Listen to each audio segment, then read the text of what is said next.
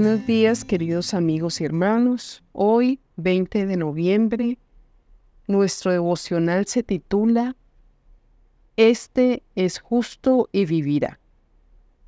Y nuestro versículo dice, Quien camina en mis ordenanzas y guarda mis decretos a fin de actuar rectamente, este es justo y vivirá, dice Jehová el Señor. Ezequiel 18:9.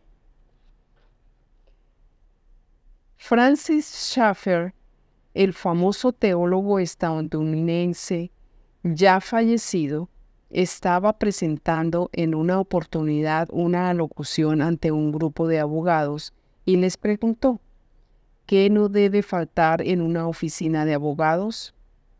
Tras intercambiar algunas ideas con los letrados, les lanzó otra pregunta. ¿Qué han hecho ante el Tribunal Supremo últimamente? Uno de los que se sintió motivado a examinar su vida y su trabajo al oír esa pregunta fue el abogado John Whitehead. La idea de que tendría que comparecer ante el Tribunal Supremo indujo a Whitehead a fundar un instituto, Weatherford, una entidad jurídica que atiende de forma gratuita a los que sienten que sus derechos han sido vulnerados. Durante sus 40 años de existencia, el Instituto Rutherford ha levantado una voz firme para la libertad y manteniendo a la nación responsable ante su constitución, en particular ante la Declaración de Derechos. Si hay algo que en las escrituras expresan con claridad, es que llegará el día en que todos tendremos que dar cuenta delante del juez del universo. Cuando ese juez se siente en su tribunal, los libros serán abiertos y Dios traerá toda obra a juicio, juntamente con toda cosa oculta, sea buena o sea mala. Eclesiastés 12:14.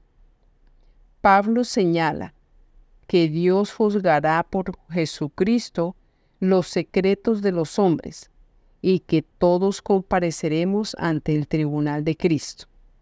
Romanos 2:16, Romanos 14:10. En lugar de atemorizarnos, el juicio ha de llenarnos a reflexionar profundamente en quiénes somos y qué hacemos. Saber que tendrá que comparecer delante del Tribunal Supremo motivó a Whitehead a replantearse su propósito en esta vida. La idea del juicio lo impulsó a ser más compasivo. El justo no es implacable, el justo es bondadoso. Así lo dice Ezequiel.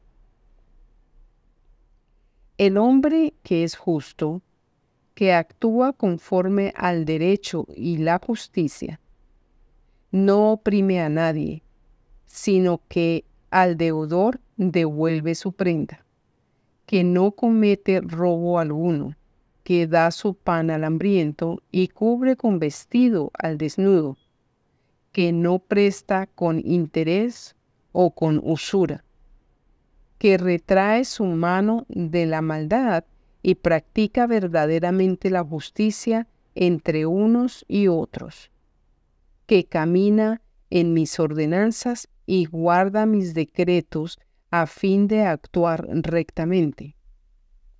Este es justo y vivirá, dice Jehová el Señor. Ezequiel 18, 5, 9.